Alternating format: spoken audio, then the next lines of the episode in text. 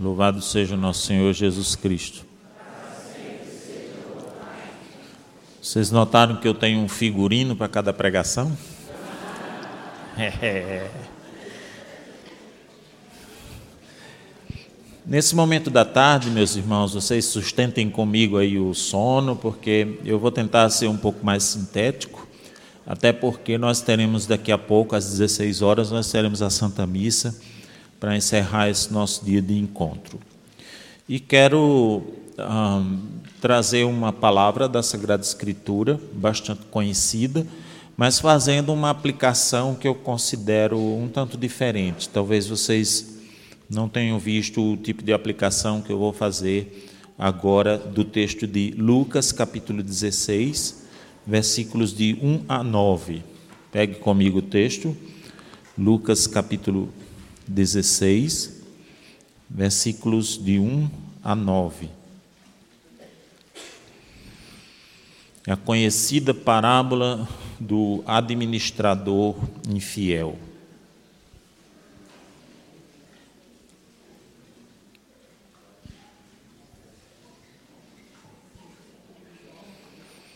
Lucas, capítulo 16, versículos de 1 a 9. Diz o seguinte: Jesus disse também a seus discípulos: Havia um homem rico que tinha um administrador. Este lhe foi denunciado de ter dissipado seus bens.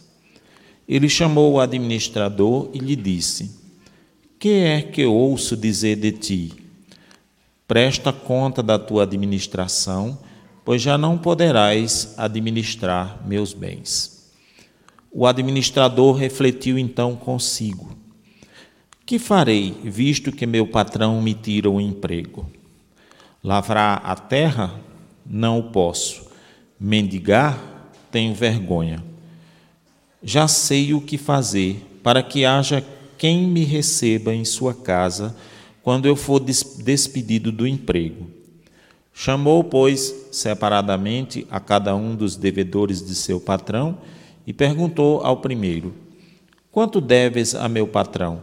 Ele respondeu: Cem medidas de azeite. Disse-lhe: Toma a tua conta, senta-te depressa e escreve cinquenta. Depois perguntou ao outro: Tu, quanto deves? Respondeu: Cem medidas de trigo.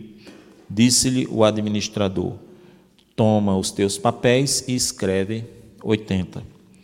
E o proprietário admirou a astúcia do administrador porque os filhos deste mundo são mais prudentes do que os filhos da luz no trato com seus semelhantes. Eu vos digo: fazei amigos com a riqueza injusta, para que no dia em que ela vos faltar, eles vos recebam nos tabernáculos eternos. Amém. Bom, esse, como eu disse, é um texto bastante conhecido. Vocês certamente já leram esta, esta passagem chamada Parábola do Administrador Infiel. Para que a gente entenda inicialmente o contexto dela, primeiro é, é, é necessário que a gente compreenda que se trata de uma parábola. Né? Uma parábola é uma história criada, inventada. Jesus cria uma parábola para poder ensinar alguma coisa em específico. Então, ele cria uma história, um procedimento didático.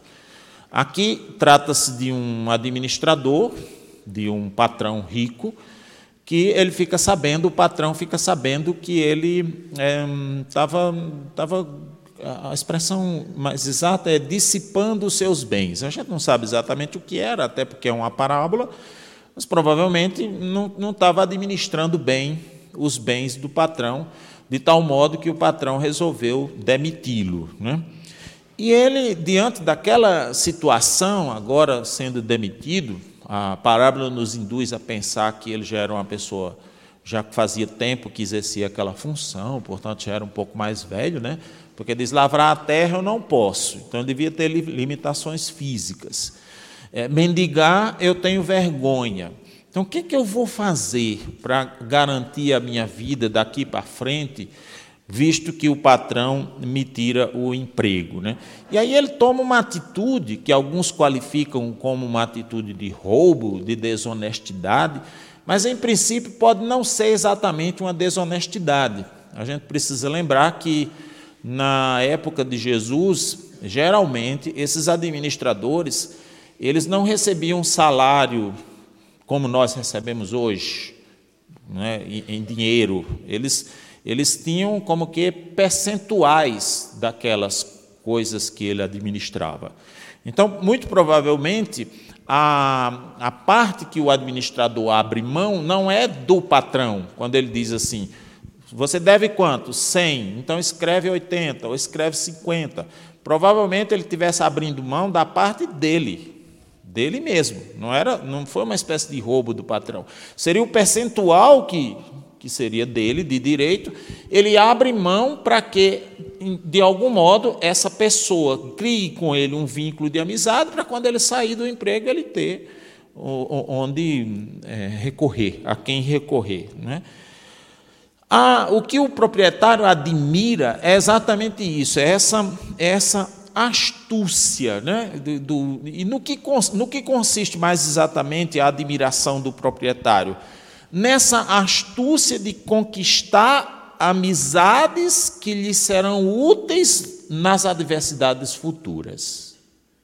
O, o proprietário admira, admira isso, admira a habilidade que o administrador teve para, nas circunstâncias atuais, conquistar amizades que lhe serão úteis nas situações futuras de adversidade utilizando o que ele dispõe no momento. Isso aqui é muito importante entender. Né? No que consiste a astúcia do administrador e o que é admirado pelo patrão. É essa capacidade né, de, com aquilo que ele dispõe no momento, ele fazer uma espécie de investimento para poder saber superar, ter condições de superar as adversidades futuras. Inclusive, de certo modo, essa frase, os filhos do mundo são mais prudentes do que, são mais astutos do que os filhos do reino, deve ser entendido não em sentido geral, mas nesse sentido em particular. Né? Porque às vezes a gente pega a coisa como inferência geral. Jesus disse que os filhos das trevas são mais astutos e mais inteligentes do que os filhos da luz. Nem sempre. Tem muitos filhos da luz aí que são muito, muito mais inteligentes do que filhos das trevas. Nem sempre esse princípio se aplica de maneira geral. Talvez deva ser entendido neste sentido. Os filhos deste mundo, eles têm mais essa habilidade de pegar os bens que eles dispõem hoje e investir para ter com que superar as adversidades futuras. Parece que os homens deste mundo, eles utilizam as riquezas desse mundo com muito mais astúcia e habilidade, né? com muito mais, muito mais previdência.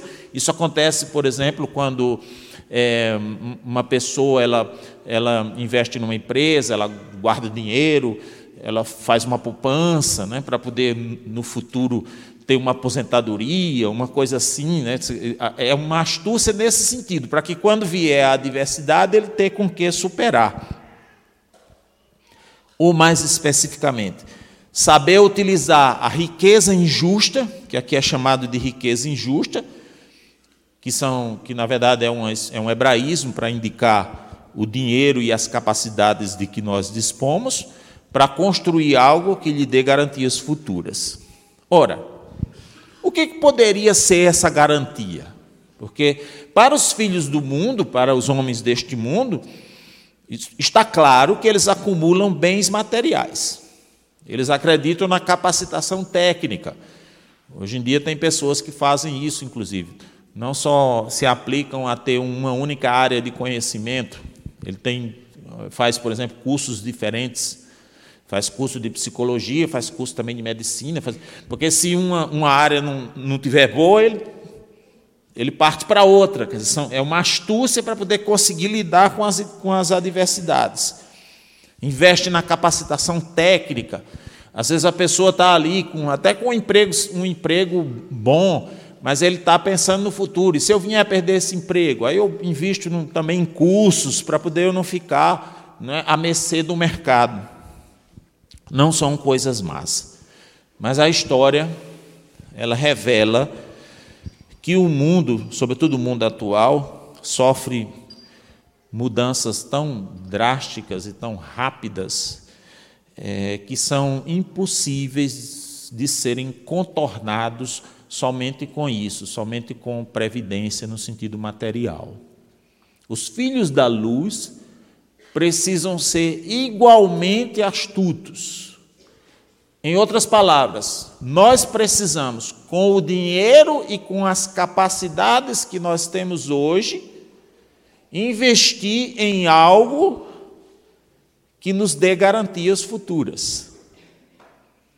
Só que este algo ele não pode ser visto sob a ótica evangélica como sendo, por exemplo, isso que eu citei, né, áreas técnicas diferentes, porque a economia ela está cada vez mais em mutação. Né? Nós temos um mundo hoje que, que muda rapidamente. Uma profissão, uma coisa, ela pode entrar em decadência muito rápido. Basta ver as, as evoluções tecnológicas, como as coisas acontecem. Você viu o que aconteceu recentemente com esse processo pandêmico? Quantas pessoas, quantas empresas entraram em decadência e outras até subiram porque aproveitaram outro tipo de oportunidade. Né? Mas nós temos profissões cada vez mais obsoletas. Nós temos um cenário econômico complicado, um cenário político que você não sabe como é que vai ser amanhã, quem é que vai estar no poder. Nós temos uma cultura de globalização que, onde nós somos cada vez mais afetados. Veja como nós estamos sendo afetados agora pela, pela guerra entre a Ucrânia e a, e a Rússia. Né? Mas nós temos que fazer essa mesma pergunta: o que, que eu farei se me tirarem um emprego? Ou, em, ou vamos ampliar um pouco essa pergunta. O que, que eu farei, ou o que, que nós faremos se houver uma crise financeira, se houver uma dificuldade lá na frente? Como é que eu posso me prevenir contra o futuro?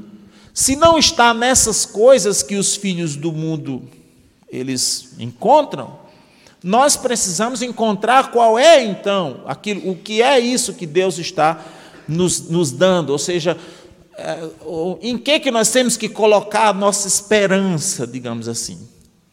E aí a gente poderia pensar, vamos colocar na providência divina, vamos colocar em Deus. Sim, mas não é só isso. Eu acho que nós temos que criar uma coisa mais concreta. Nós precisamos criar um espaço, um espaço entre aspas, menos vulnerável a essas mudanças. Alguma coisa mais estável. Porque o seu emprego é, é instável. Até se você for concursado federal, não, não, não se firme muito nisso, porque a gente não sabe como que vai ser daqui para frente. Não se firme. Às vezes a gente fica com essa impressão, né? Não, passei num concurso, agora eu estou tranquilo. Cuidado. Daqui para frente a gente não sabe o que pode acontecer nesse nível né, econômico, político, como que a sociedade pode se organizar, nós precisamos criar um espaço menos vulnerável a mudanças, mais seguro. E este espaço, eu não tenho dúvidas que é justamente aquilo que Deus está nos inspirando a comunidade. Nós precisamos ter uma comunidade na qual nós nos apoiamos. A comunidade é, é portanto, esse espaço que vai nos conferir segurança, ou seja, que mais estável, que não tem muita mudança, mesmo diante das mudanças econômicas, políticas, sociais, climáticas, enfim, todo tipo de mudança que a gente pode encontrar no mundo. Por razões simples, porque a lógica da comunidade é a partilha, não é a concorrência. A lógica da comunidade é a cooperação não é a divergência, são os valores compartilhados, é a ajuda mútua, gratuita. Não é em troca, isso uma comunidade autêntica. A gente se ajuda mutuamente pelo prazer de se ajudar. não é para obter coisas em troca. Mesmo uma comunidade tal como ela realmente é, com todas as diferenças, e as pessoas são diferentes, e não dá para a gente pensar que não é assim, porque um, a, a matéria-prima, por assim dizer, de uma comunidade são as diferenças, são as pessoas diferentes. Não dá para para você querer que a, a, comunidade seja, as pessoas sejam todas iguais. Elas, elas são diferentes. E, e é, é, até melhor que seja assim. É melhor que seja assim. Quando você. Eu, por exemplo, imagino muita coisa assim. Quando, quando as pessoas fazem coisas que me desagradam, ou quando eu tenho que enfrentar situações em que as pessoas pensam diferente de mim, eu fico imaginando como seria se todo mundo pensasse igual a mim. Eu acho que seria muito mais complicado. Eu perderia a, a, a riqueza da diversidade. É? Vamos dizer, uma comunidade em que todo mundo fosse igual a mim. De quem era que eu ia mangar? Tem que ter gente diferente de mim que é para eu mangar. Para poder eu tem, tem que ter essas diferenças. Ah, mas é muito complicado porque também, é, é além de eu ter que conviver com as diferenças, não sou eu que escolho as pessoas, ainda é Deus que escolhe as pessoas. Então eu tenho que conviver com quem eu não escolho. Ah, eu não sei se seria diferente se fosse com quem você escolhe, que você escolheu sua esposa e briga do mesmo jeito.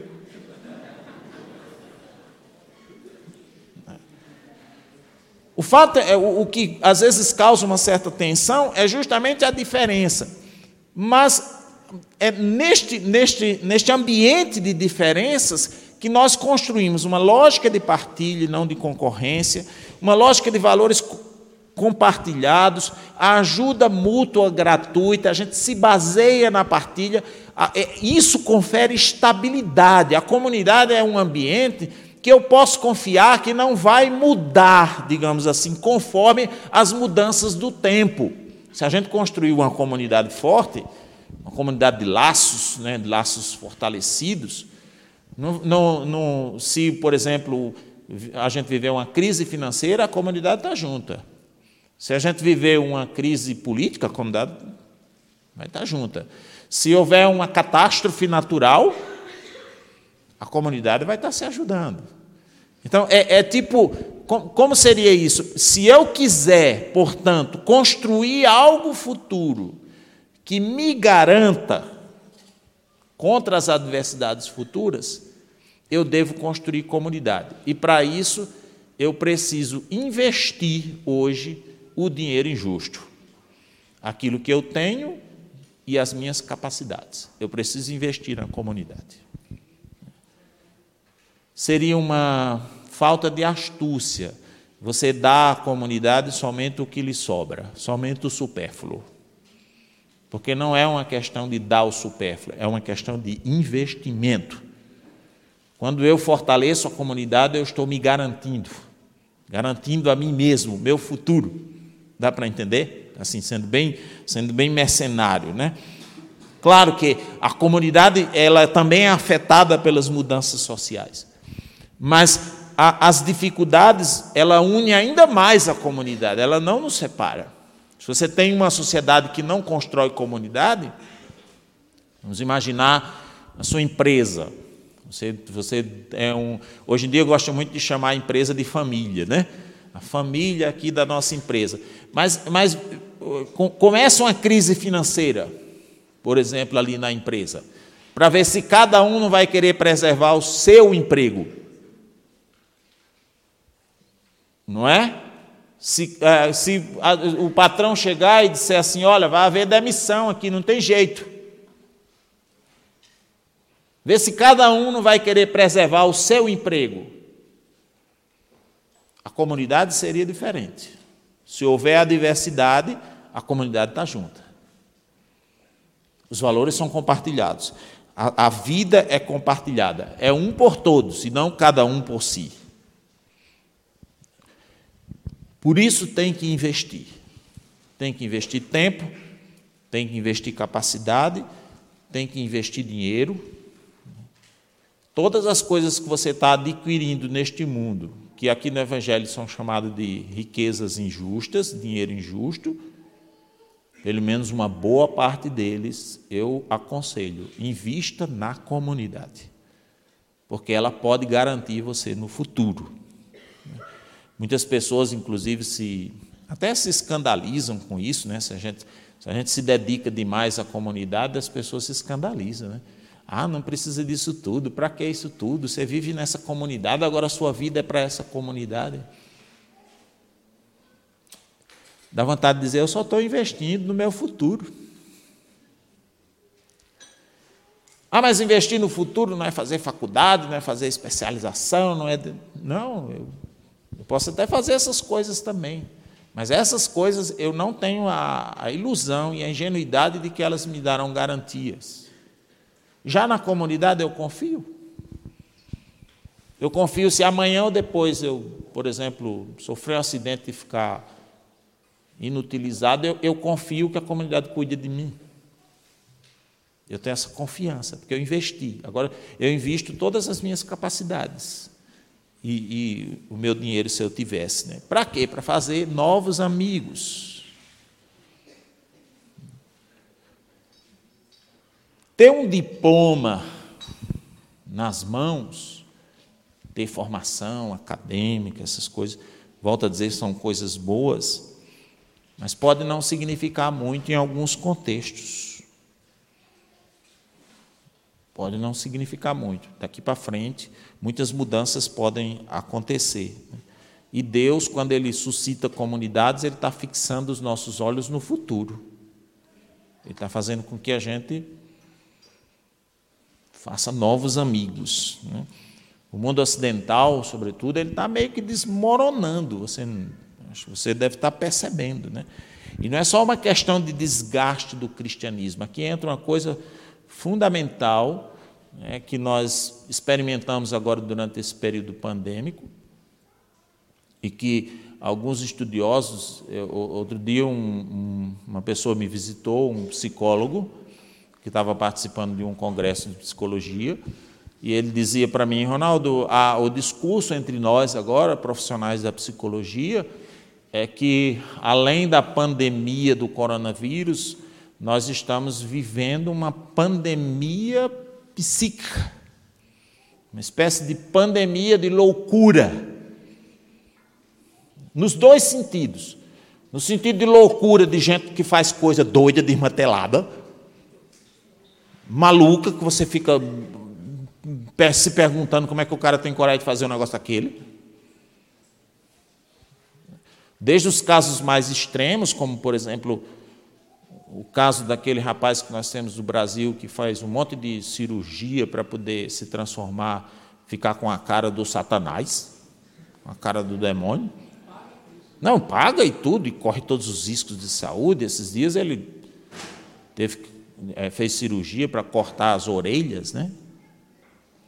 Desde essas coisas mais malucas até surtos de loucura mesmo, loucura, sabe, de você de você entrar em processos depressivos, em processos de. Isso aqui vai se tornar cada vez mais comum, a, a, a pandemia de ansiedade, sabe? a crise de valores que vai, que vai desaparecendo, as pessoas as pessoas elas estão num processo e eu preciso chamar a atenção de vocês para isso, que é muito sério isso.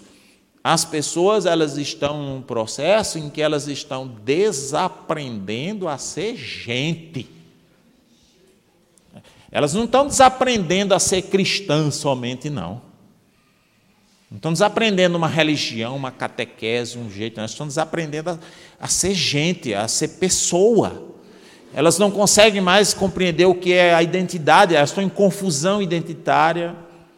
Ou seja, uma, a, a confusão identitária que nós temos hoje no âmbito da sexualidade é um sintoma disso.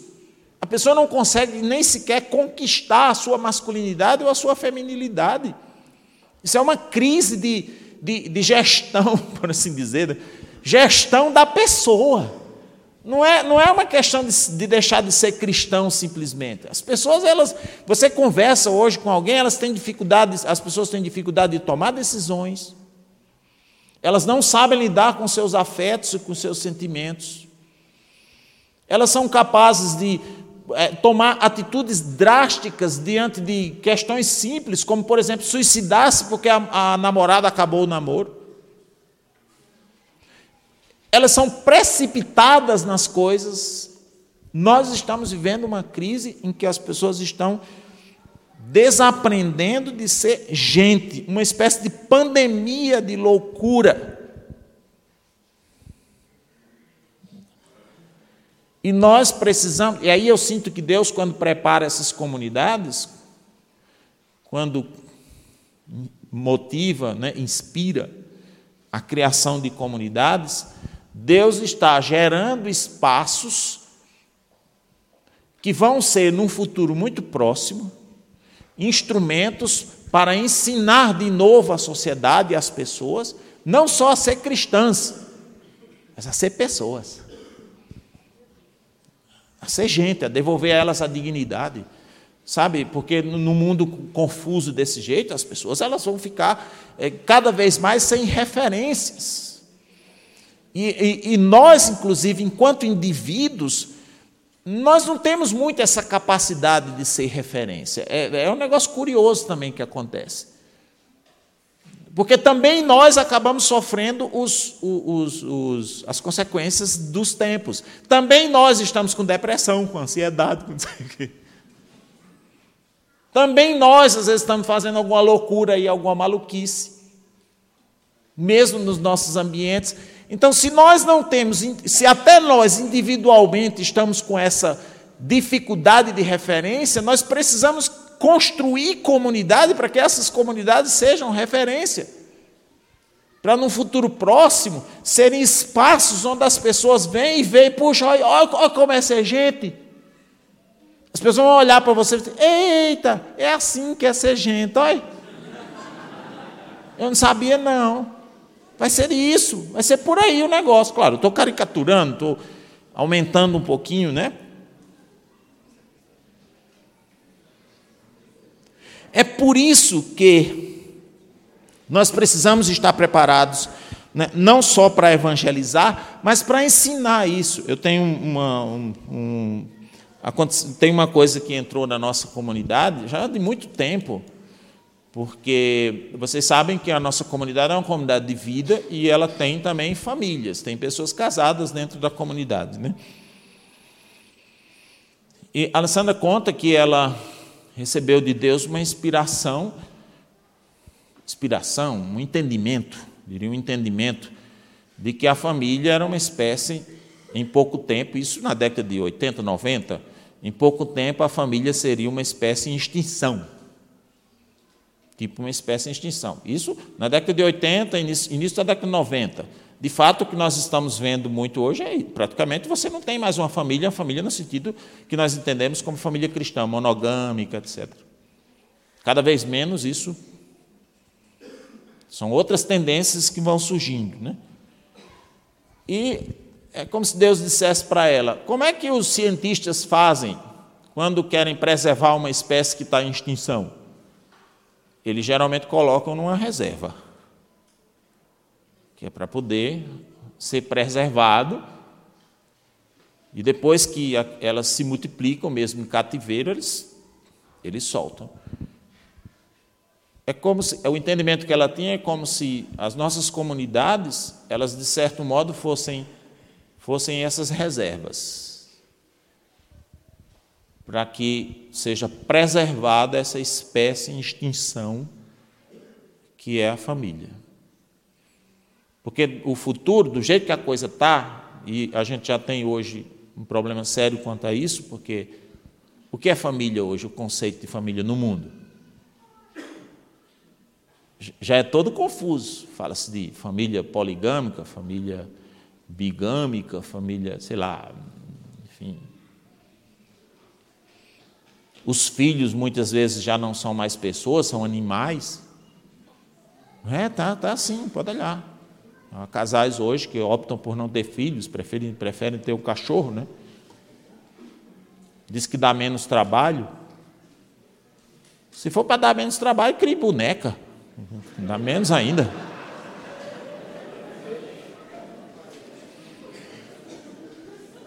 É, que a Alessandra outro dia chegou, porque ela tem uma tia que já é, é idosa e mora sozinha. Chegou lá, a tia dela estava criando uma boneca.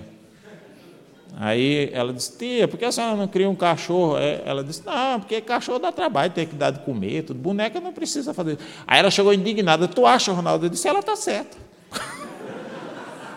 Dá muito menos trabalho. Então, daqui a pouco, o que, é que vai acontecer no mundo? As pessoas elas vão olhar ao redor delas e elas vão ficar assim: o que é uma família? O que é uma família? O que é? A, coisa vai estar tão plural, muito provavelmente, que ninguém vai saber mais.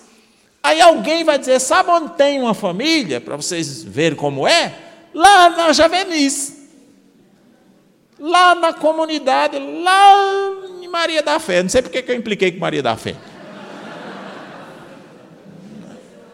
Lá em cima do monte, do jeito que fizeram com João Batista, vá lá no deserto.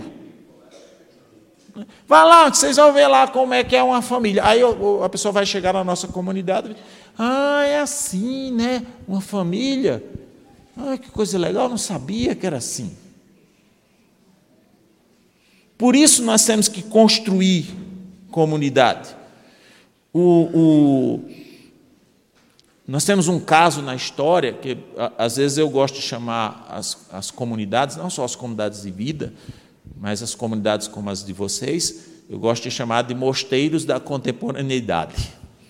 Porque elas são como mosteiros, elas exercem mais ou menos o mesmo papel que os mosteiros beneditinos exerceram na Europa do século do século V, século VI, por ocasião das invasões bárbaras.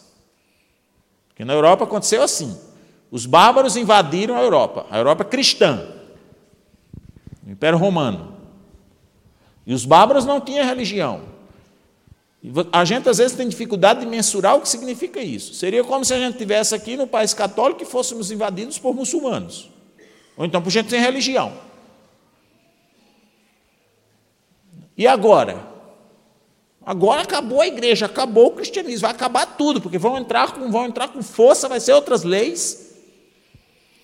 E Deus não suscita exército, não suscita cruzadas, não suscita nada disso. Ele suscita um homem, Bento de Núcia, um jovem, 21, 21 anos, 22 anos, leigo, para começar um movimento para ir para o deserto. E são esses mosteiros que começa a dialogar com os povos bárbaros, fazê-los, fazer com que eles se tornem mais sedentários, menos nômades, e começasse o processo de evangelização, começando pelos francos, né, que são os primeiros que se convertem, depois os germânicos, que vai se tornando na França, Alemanha, que vai virando cristã também, inclusive porque esses mosteiros eram centros de conhecimento, centros de, de, de, de produção de conhecimento. Vejam a, a, as, as semelhanças. Nós estamos, nossa comunidade, nossas comunidades está colocando as pessoas em contato com a natureza. Isso aqui não é um detalhe, gente. A gente fica às vezes pensando que as coisas são são por acaso, mas elas, elas não são. Muitas comunidades hoje estão construindo suas sedes ou casas de retiros como essa aqui.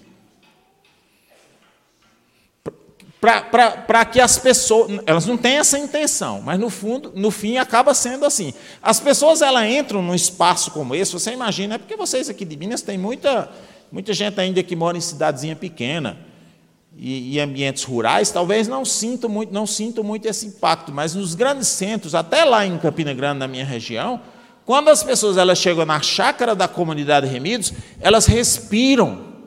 É como se elas saíssem daquela selva de pedra, entendeu? Elas dizem, vixe Maria, só de chegar aqui eu já me sinto melhor. Olha, Deus tirando muitas dessas comunidades, criando espaços como esse, para que as pessoas saiam do barulho do mundo, entrem em contato com a natureza, que é a primeira via de revelação de Deus, que é a via cósmica. A gente sabe, a gente tem três vias de revelação: a via cosmológica, né? Que é o cosmos. Você conhece a Deus a partir da natureza, das coisas criadas. Tem a via antropológica, você conhece a Deus e pode conhecer a Deus quando você enxerga o homem e a beleza do homem. E a via da revelação.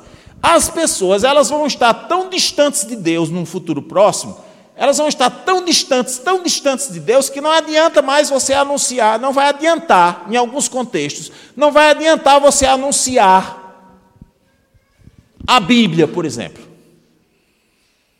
Porque ela não está preparada para ouvir a Bíblia.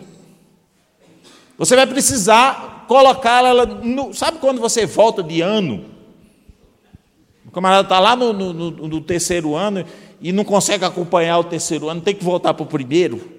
Pronto. É mais ou menos um negócio desse. A pessoa está tão distante de Deus, tão distante de Deus, que ela tem que começar do zero. Ela tem que começar olhando árvore.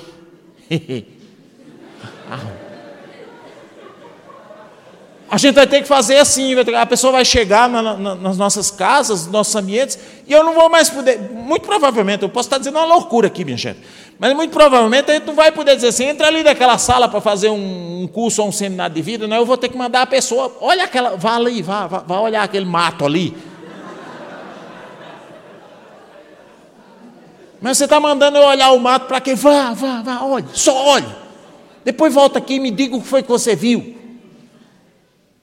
Aí a pessoa vai lá, vai ver uma borboleta, vai ver uma cigarra, né? alguma coisa, vai dizer, puxa, é tão bonito aquilo, eu não tinha percebido. Como é que pode? Ah, eu comi uma fruta, a fruta é maravilhosa, é gostoso. Aí a partir daí você vai dizer, olha, foi Deus que criou.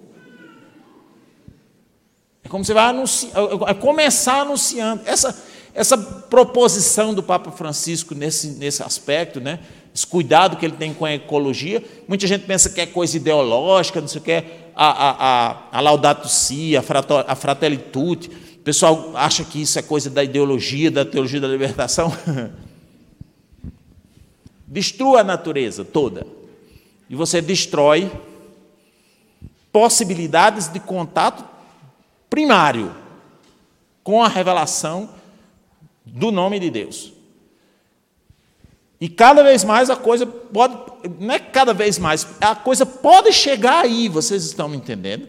As pessoas elas, elas podem entrar num processo de degradação, de distanciamento de Deus, que elas, primeiro, vão desaprender a ser gente, aí precisa de, de modelos, e vão estar tão distantes de Deus que ela não vai aguentar. Mal é mal comparado, é como quando uma pessoa ela se perde no mato. Passa, vamos imaginar uma pessoa que passou 20 dias sem comer no mato. Aí ela foi resgatada. Você pode, pode levar ela para um rodízio de pizza?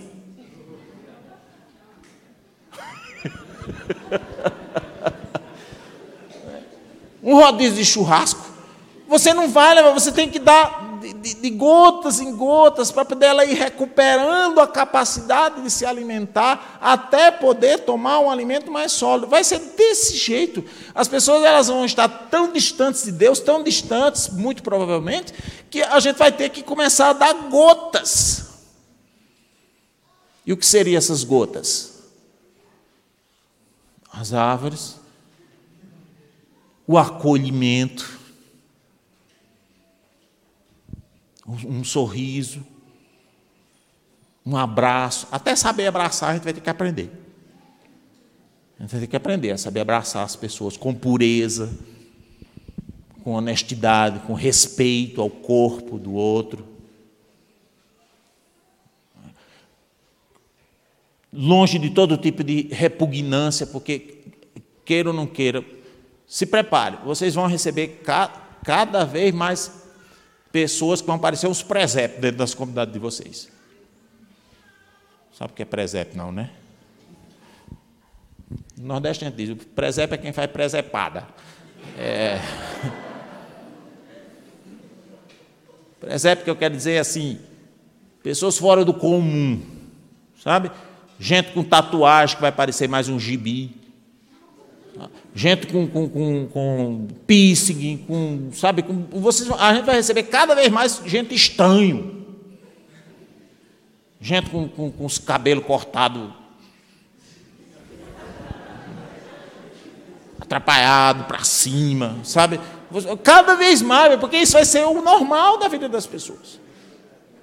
Aí a gente vai ter que aprender a acolher essas pessoas, a gente vai ter que aprender a não se escandalizar, não se espantar com isso. Que é para poder você dar um leite para a pessoa, para poder ela conseguir entrar no processo, para poder você depois você anunciar o reino de Deus.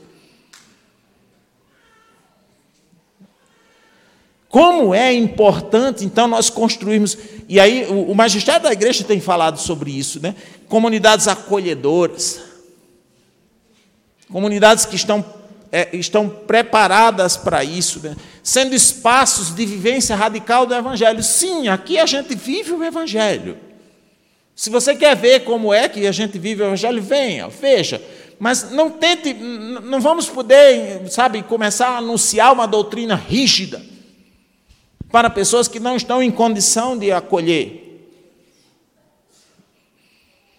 E aí nós nos assemelhamos aos mosteiros também, porque nós, vamos, nós devemos ser centros produtores de conhecimento. E eu diria, não só conhecimento religioso.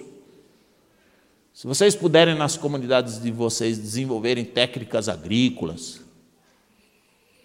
sabe, técnicas de gestão financeira, de marketing, tem gente inteligente na comunidade de vocês? Sim ou não? Então tem que explorar essa inteligência. Inteligência em todos os sentidos, né? Para serem centros produtores de conhecimento, inclusive para que alguns, alguns instrumentos seculares eles acabem, num determinado momento, recorrendo a nós, por que não? Políticos vão recorrer a nós, Técnicos vão recorrer a nós, economistas vão recorrer a nós, para saber como é que é a nossa dinâmica de partilha. Por exemplo, vão, o mundo vai ficar estarrecido. Como é que a gente sem dinheiro vive tão bem? Vive feliz. O povo vai vir como é que vocês conseguem? Quanto vocês ganham? Ah, cada um de nós ganha um salário mínimo. E vocês conseguem tudinho, essas coisas, tudinho que vocês têm aí. Então. Pois é, partilha, multiplicação. Aí nós vamos poder ensinar os bárbaros. Então produzam conhecimento. Não tem medo de produzir, não, produzam conhecimento. Para que venham. Na, historicamente, os, os mosteiros, inclusive, foram espaços aonde recorriam bispos, até papas recorriam aos mosteiros, para obterem orientações de como conduzir a igreja orientações é, no âmbito da espiritualidade. Gente que vai desaprender a rezar, vai saber como é que reza. A gente vai ter que ensinar a rezar do zero, do nada. É? Por isso temos que ser é, é, é comunidades acolhedoras, né?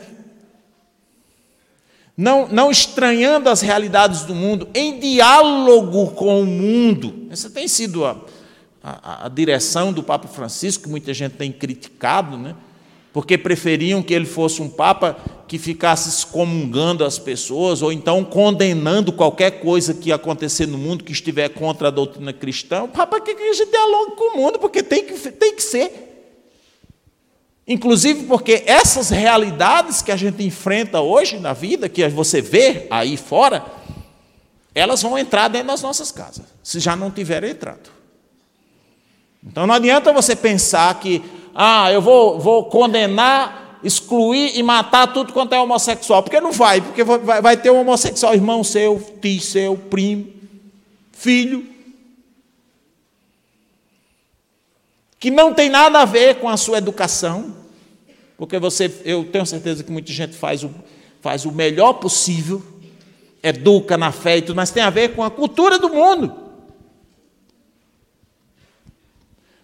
Não é uma questão porque você deixou, e hoje a gente tem enfrentado esse tipo de situação, né? pessoas que caminharam a vida toda em comunidade, estão enfrentando problemas seríssimos na educação dos filhos e às vezes se sentem culpados.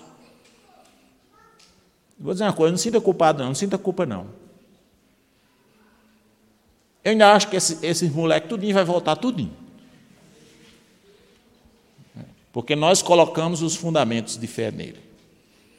E, e isso vai chegar num ponto também que eles vão, vão voltar.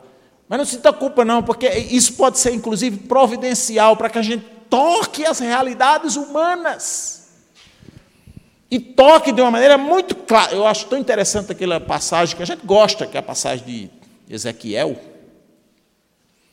Aquele, não tem aquela passagem dos ossos secos? Que ele diz: Filho do homem, ande nesses ossos, esses ossos secos. Eu me lembrei dessa passagem esses dias em casa, porque cozinharam uma galinha lá, mas não tinha um pedaço bolsiço. Quando eu olhei aquela panela, só me veio no ouvido, filho do homem. Passeia nesses ossos secos, procurando um pedaço que prestasse. Mas eu acho tão interessante que Deus diz: Filho do homem, passeia, pisa nos ossos, sabe? Que é uma maneira de dizer: entra nas realidades humanas, toca, de, faz, se mela, se suja com ela. Suja-se com a medalha, deixe o mundo, sabe, macular nesse sentido, né? Sujar você, deixe, não se, não se preocupe, não. Conviva com os pecadores, faça como Jesus. Não se preocupe que você não vai ficar impuro por causa disso, não. Dá para entender? To, toca, deixa, deixa-se tocar pelas realidades humanas. Não para se transformar nelas, mas justamente para que essas, essas pessoas sintam e vejam que existe outra possibilidade de vida mais digna. Por isso a gente tem que ser muito feliz. A gente tem que ser realizado na nossa vida de comunidade. A gente não pode viver brigando. A gente tem, tem que saber o que é a santificação da nossa vida. A gente tem que estar. Tá, é, gostar de ser a gente mesmo, de ser cristão. Isso o Papa fala de a alegria do Evangelho. Sim, a alegria. Ser, e não é uma coisa, não, não pode ser uma coisa forjada. Que eu, eu até acho engraçado, né, quando algumas pessoas. Ah, você, o santo tem, vocês têm que ser alegres, vocês têm que ser alegres. Tá, mas eu não estou alegre, como que eu vou? Como que eu vou? Ah, vocês estão muito tristes. Vamos, vamos botar essa alegria para frente, meu irmão. Às vezes a pessoa está com um monte de problema na cabeça, né? Não é uma questão de forçar a alegria das pessoas, é realmente de experimentar a alegria do Evangelho. A alegria de ser de Cristo, que persiste mesmo no meio do sofrimento, da dificuldade, da dor. A pertença ao Senhor isso a gente tem que manifestar para as pessoas. Elas precisam ser é, é, contrariadas, intrigadas. Elas vão olhar para nós e vão dizer assim: Poxa vida, aquela pessoa sofre igual a mim. Ela tem os mesmos problemas que eu. Mas ela consegue superar com uma serenidade, com uma honestidade, com uma verdade. Eu quero isso para a minha vida. Então nós nos tornaremos essas, essas referências, né? mosteiros da contemporaneidade. E Deus não nos desamparará. Ele vai continuar conosco. Uma das profecias, teor de profecia que a gente mais escuta é isso, né? Estarei com vocês, meu filho, meus filhos. Vão, vão para frente, continuem. Vai dar certo. Então, enquanto a sociedade, aqui eu vou citar um, já já estou terminando. Enquanto a sociedade, ela, vou citar um, um trecho da vida fraterna em comunidade. A sociedade ocidental aplaude a pessoa independente, a pessoa individualista, o individualista seguro de si mesmo, né? aquela pessoa que conseguiu grandes conquistas, a sociedade ocidental aplaude. Né? O Evangelho exige pessoas que, como o grão de trigo, sabem morrer a si mesmas para que renasça a vida fraterna. Olha que coisa forte. Enquanto a sociedade ocidental aplaude o individualista, que é seguro de si por causa de suas, de suas conquistas individuais, o cristianismo exige que nós sejamos como grãos de trigo que possamos morrer para construir comunidade. E investir para que se tenha esses mosteiros lá na frente. Então, é uma questão também de, de preferir bens. Qual, quais são os bens que você quer priorizar? São os bens materiais e as conquistas individuais? Ou os bens humanos e espirituais e as conquistas comunitárias? Nós temos que fazer essa opção. Não é que nós não vamos negligenciar a nossa vida pessoal, mas a gente tem que saber qual é o mais importante. O que é que pode resguardar o nosso, o nosso futuro? Diz os Provérbios, capítulo 3, versículo 13: Feliz o homem que encontrou a sabedoria, o homem que alcançou o entendimento. Ganhar a sabedoria vale mais do que a prata, e o seu lucro é maior do que o ouro. Nós temos que construir sabedoria. Tem uma uma história que eu vou ler aqui para vocês, que é bem interessante e que pode nos ajudar a compreender isso. Uma cidade do interior, numa cidade do interior, um grupo de pessoas, eles se divertiam com um idiota da aldeia. Um pobre coitado. Aparentemente de pouca inteligência, que vivia de, de esmolas e de pequenos biscates. Diariamente tinha um grupo de amigos que chamava o idiota para o bar, onde eles se reuniam, e ofereciam a ele a escolha de duas moedas. Uma moeda grande, de 400 réis, e uma moeda menor, pequena, de 2 mil réis. Está entendendo o esquema, né? Você tem uma moeda maior, mas valor menor, uma moeda menor com valor maior, cinco vezes maior, para ser mais preciso. E aí o idiota sempre escolhia a maior, o que era motivo de riso. Todo mundo ria, magava dele, né?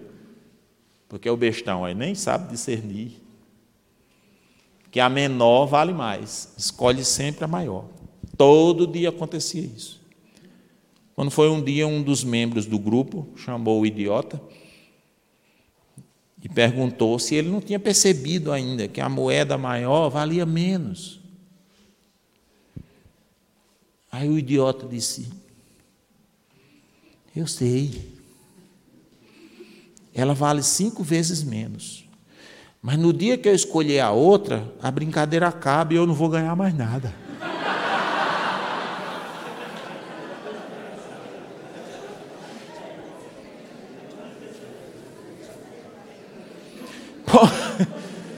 Pode-se tirar várias conclusões dessa narrativa. Primeiro, quem parece idiota nem sempre é. Às vezes tem mais inteligência. Segundo, se você for ganancioso, acaba estragando sua fonte de renda. Terceiro, o maior prazer de um homem inteligente é bancar o idiota diante de um idiota que banca o inteligente.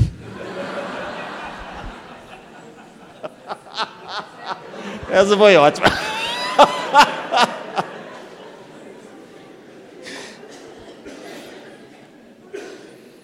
Mas ela também nos ensina isso, que nós devemos, enquanto o mundo está pensando que a gente está escolhendo a pior parte, a gente está escolhendo a melhor parte, a gente está acumulando conhecimento, espiritualidade, valores, sabe? Para quando faltar na sociedade, a nós sermos esses celeiros, esses mosteiros da contemporaneidade. Né? Isso, meus irmãos, tem duas repercussões a respeito das quais eu faço referência para poder encerrar. A primeira é que, com isso, nós geramos uma espécie de protagonismo da comunidade. A comunidade é o principal sujeito evangelizador, mais até mesmo do que os indivíduos. Não significa que nós não vamos valorizar os indivíduos, claro, nós temos que deixar que os indivíduos sejam pessoas e sejam quem elas são. Mas o que vai visibilizar para a sociedade é muito mais a comunidade do que os indivíduos de maneira pessoal, assim, isolada. E em segundo lugar, pode, pode começar, muito bem, você já está igualzinho. Pega no pique.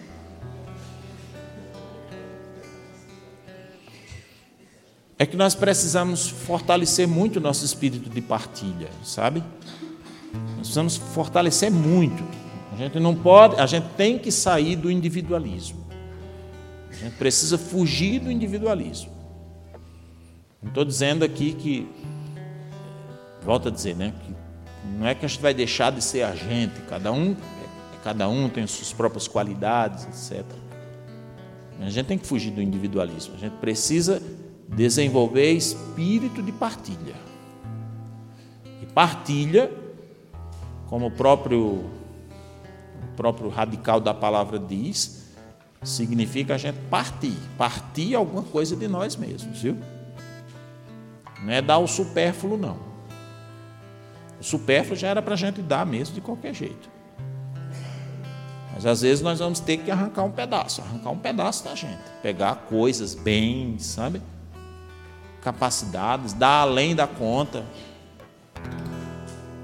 Esse negócio de dizer eu faço o que eu posso. Se for para fazer, fazer o que pode, muita gente faz. Muita, muita gente faz o que pode. E eles podem mais do que nós. A gente tem que fazer o impossível, porque nosso Deus não é o Deus do impossível. Então tem que fortalecer o espírito de partilha, a dinâmica de partilha, fortalecer o amor dentro da nossa comunidade, das nossas comunidades, para que elas sejam verdadeiramente esses sinais, ou este sinal que o mundo espera que ela seja. Eu espero né, e rezo e peço as orações de vocês também para que a nossa comunidade, remidos no Senhor, ela seja isso. E a comunidade Javeliz também seja isso. Louvado seja nosso Senhor Jesus Cristo.